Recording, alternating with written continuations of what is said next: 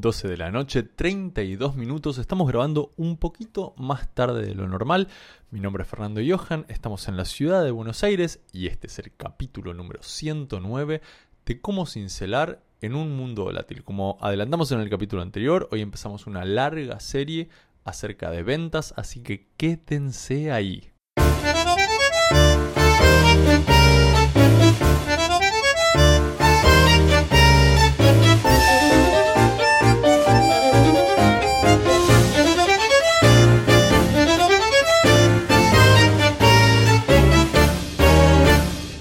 Voy tomarme unos breves instantes al inicio de este capítulo en donde comenzamos una serie grande de, siete capítulos en donde vamos a hablar de ventas para contarles una novedad acerca de este canal y de este podcast, las dos cosas al mismo tiempo.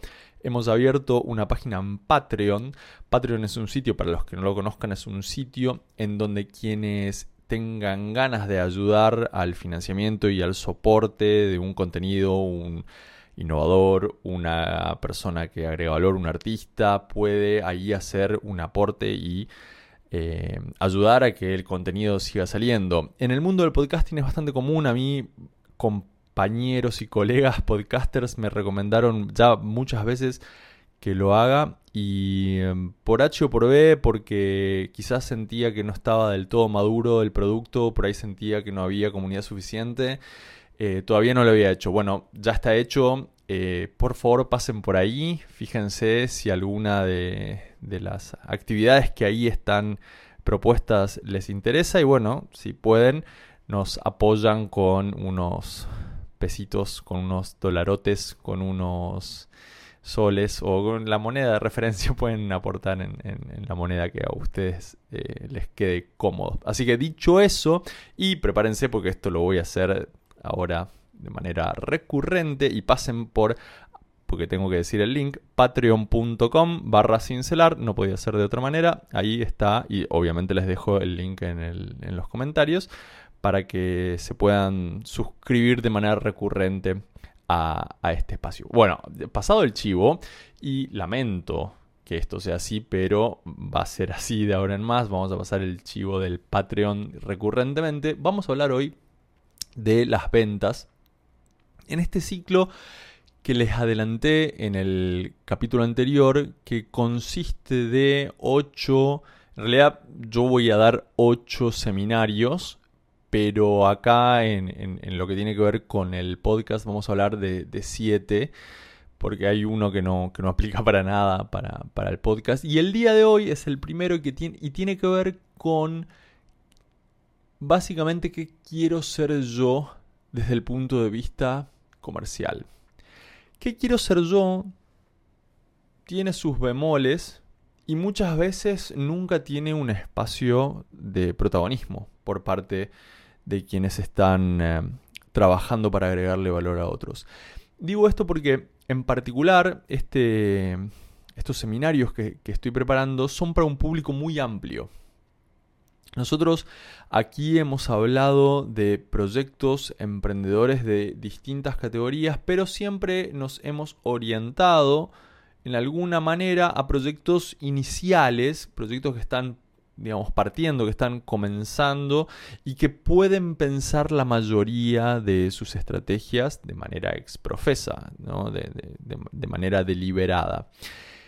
El espacio este en donde voy a dar estos seminarios no tiene necesariamente esas características. Es más, un poco es lo contrario. El, público es fundamentalmente proyectos que ya vienen funcionando hace rato. Entonces, hay algunas cosas que hay que incorporar al relato y me pareció interesante ponerlo dentro de eh, el podcast en cuanto a sus eh, conclusiones, obviamente. Este, este, estos capítulos tienen entre 20 y 24 minutos y mm, el seminario dura 3 horas y media, con lo cual hay una pequeña diferencia ahí. Entonces vamos a hablar acerca de mm, un poco los takeaways, o si se quiere los disparadores que ustedes pueden usar eh, a la hora de buscar en, Google o tratar de conseguir material adicional de esta índole. ¿Quién quiero ser comercialmente hablando? La pregunta es válida. es una de las discusiones o de las conversaciones, porque ya no es más una discusión hace rato, pero es una de las conversaciones que tenemos a menudo con, con mi mujer, con Tami, porque la expectativa personal muchas veces no coincide con lo que el mercado, la moda, los programas de televisión, los libros y, digamos, la sociedad en general parece pretender de uno. Yo puedo tener una aspiración comercial que no coincida con el espíritu que reina en una época en particular. Y eso no está ni mal ni bien, es simplemente mi expectativa, es mi plan, es mi necesidad, es mi proyecto. Es mi proyecto. Yo soy el protagonista de mi proyecto y por lo tanto yo tengo la responsabilidad de decir esto es lo que yo quiero conseguir, comercialmente hablando. Y eso nos lleva al, primer elemento de, de todo este espacio que es poder ponerlo en negro sobre blanco, en escribir un objetivo o dibujarlo o hacer un esquema o lo que sea, pero tener un objetivo. Sin un objetivo no se puede trabajar. Y el objetivo, a veces quedamos en la trampa de poner un objetivo demasiado eh, simplificado en términos económicos. Entonces ponemos objetivos del estilo yo quiero el año que viene tener el doble de ventas. Eso no es mucho una identidad comercial. Una identidad comercial más bien es una sumatoria de descripciones que yo les diría, si tiene menos de 5 ítems, está incompleta. Porque yo tengo que decir, sí, está bien, como, como quiero crecer en términos de venta y puede ser que no quiera crecer, puede ser que quiera decrecer y aumentar rentabilidad, por ejemplo. Yo tengo que decir qué quiero hacer con el crecimiento en términos de venta. Tengo que decir qué quiero hacer en términos de inversión comercial. Quiero tener más equipo comercial o menos. Quiero invertir más en marketing y publicidad o menos.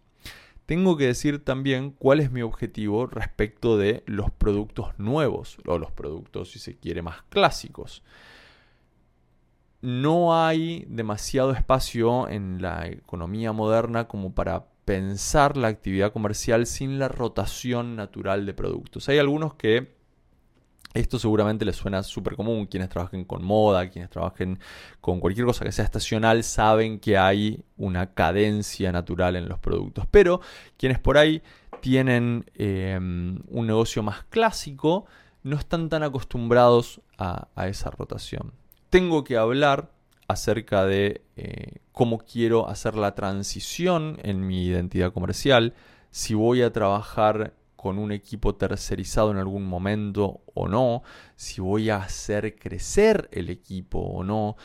Insisto, si la descripción de mi identidad comercial, de, de, mi expectativa, de mi objetivo, tiene menos de 5 ítems, probablemente esté incompleta. Tenerla, por otro lado, con 5 o más ítems, hace que yo me pueda dibujar un dibujo de dónde quiero llegar. Cuando yo tengo un dibujo de dónde puedo llegar, de dónde quiero llegar, eh, pido disculpas, tengo la oportunidad de planificar, implementar acciones, tecnologías, estrategias para llegar ahí.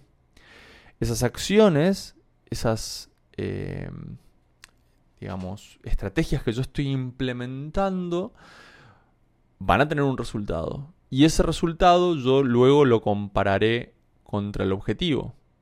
En función de esa comparación veré qué cosas tengo que modificar aguas arriba para ver si puedo mejorar el approach a ese objetivo o no. Y dado el caso de que quizás mis acciones cumplieron por demás mis objetivos, quizás tengo que revisar a ver si no fui demasiado mezquino con, mis objetivos. Pero todo empieza poniéndose un objetivo delante. Y ese poniéndose un objetivo delante requiere tiempo. Es muy difícil, probablemente eh, no se pueda hacer, dibujar una identidad comercial si yo no tengo tiempo para hacerlo hay que darle un espacio para eso. Y por ahí, ahí hay que volver un par de capítulos para atrás a cuáles son las cinco actividades de un líder. Porque poder correrse de lo urgente y, poder pensar el futuro eh, es necesario para poder tener una mm, eh, identidad comercial que, sirva, que nos sirva, que, que nos sea útiles. Acto seguido aparece un, un momento de evaluación, un momento de diagnóstico, si se quieren. Y a mí me gusta una matriz que los que estén mirando por, eh, YouTube la van a ver en, en, la pantalla en este momento. A mí me gusta una matriz que relaciona mi actitud acerca del marketing de mi proyecto contra lo particular o, si se quiere, lo individualizable del costo de la venta. Hay instituciones que para saber cuál es el costo de venta tienen solo el costo, o sea, sacan el costo total de las inversiones que hicieron y dicen, bueno, ¿cuánto vendí este año? Este año vendí un millón de dólares, fantástico. ¿Y cuánto gasté en venderse un millón de dólares? 200 mil dólares. Y eso es toda la información que hay. Ese es un extremo, ¿no? Y hay otras empresas que saben cuánto es el impacto del costo en las ventas de cada una de las acciones por cada uno de los productos en cada uno de los días de la semana por vendedor y por, si se quiere, mercado en donde están jugando. Una granularidad al, al mínimo en cuanto al costo específico de ventas. Y eso comparado con mi actitud frente al marketing, que mi actitud frente al marketing puede ser yo soy un talibán, ¿no? Por ahí, un ortodoxo del marketing, o soy un negador del marketing. Si vieron alguno de los 100 capítulos anteriores, saben que en este espacio estamos de acuerdo con el marketing y yo creo en particular que independientemente de dónde esté en ese cuadrante, mi esfuerzo tiene que estar en llegar a una relación saludable proactiva y carnal con el marketing y información suficientemente granular como para que yo pueda tomar decisiones bastante específicas respecto de mi costo de venta. Y a veces yo no estoy ahí de entrada. Por eso decía que hay un, momento de diagnóstico. Pero sí, desde el punto de vista de quién yo quiero ser, independientemente de quién yo quiero ser, comercialmente hablando, voy a poder llegar ahí si al mismo tiempo voy caminando por ese cuadrante hasta llegar a el extremo de buena relación con el marketing y mucha información del costo de, de, venta de los diferentes artículos o de diferentes productos, diferentes servicios.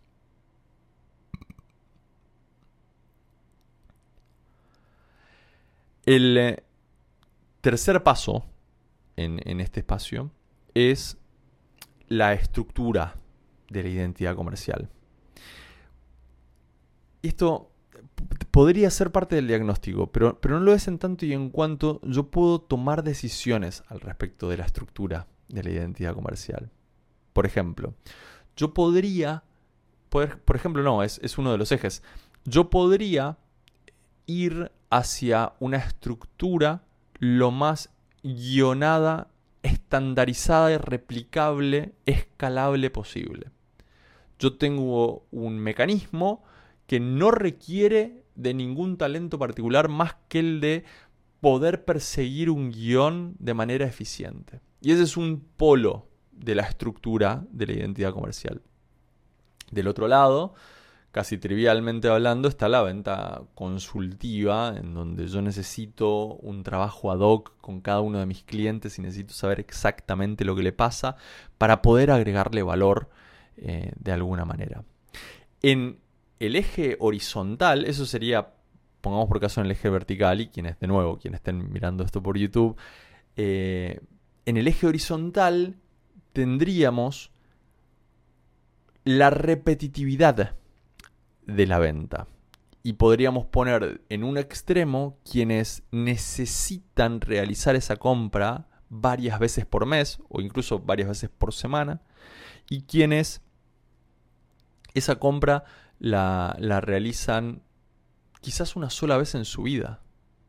Entonces, En un extremo podríamos tener, por ejemplo, la decisión acerca de a qué salón voy a arreglarme las uñas. Eso es algo que se puede hacer varias veces en un mes. Y en el otro extremo podríamos tener, por ejemplo, la decisión de en qué salón voy a hacer la fiesta de mi casamiento, de mi matrimonio, de, mi boda.